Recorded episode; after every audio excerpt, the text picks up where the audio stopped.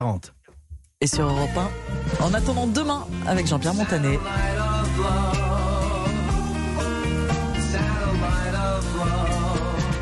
Alors il y a une transition toute trouvée puisque Fanny Agostini nous parlait des, des dégâts de ce mini scarabée qui se voit même depuis les satellites désormais.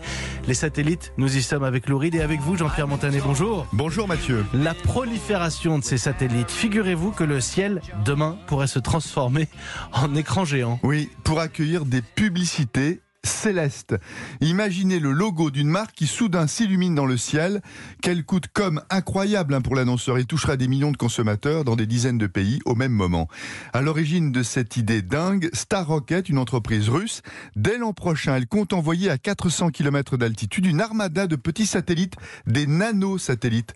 En réfléchissant la lumière du soleil, chaque satellite deviendrait donc un point lumineux dans le ciel tout noir. Le tour de force sera ensuite d'en disposer 200 à 300 à bonne distance les uns des autres pour écrire les lettres d'une marque ou d'un slogan.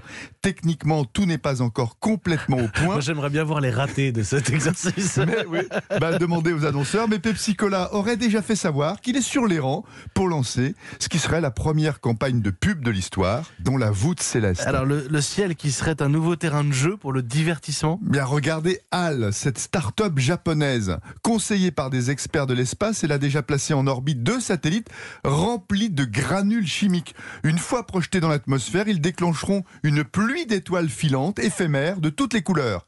Moins arty, le projet fou d'un Chinois bien décidé à expédier dans l'espace un satellite doté d'un miroir, capable de réfléchir la lumière. Écoutez bien, assez de lumière pour réussir à éclairer une surface de 50 hectares sur la Terre. Résultat, en pleine nuit, on y verra donc presque comme en plein jour. Économie d'énergie certes, mais à quel prix pour la faune nocturne Quelles sont les, les conséquences de tous ces projets? Dans un avenir proche, des dizaines, voire des centaines de milliers de satellites pourraient envahir le ciel selon des astronomes et souiller ce qui constitue l'un des plus beaux spectacles naturels, un ciel étoilé. Demain, la Voie lactée, déjà invisible pour un tiers de l'humanité, risque de disparaître pour tout le monde.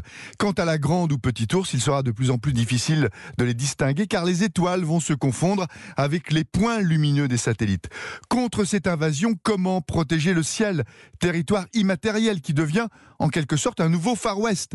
Il y a urgence à réunir industriels, hein, côté satellite, et astronomes, les scientifiques, pour définir un code de bonne conduite, une charte de la sagesse, afin demain de ne pas voir n'importe quoi dans ce ciel. Il appartient à l'humanité donc à nous tous. On n'a pas encore fini de, de, polluer la Terre. Attendons un petit peu avant de polluer les, Le- le les airs. HAL, cette entreprise euh, japonaise, ça me rappelle euh, HAL, l'ordinateur de bord de 2001, l'Odyssée de l'espace. C'est peut-être lié. En Alors, tous les cas, pour y faire des étoiles filantes éphémères.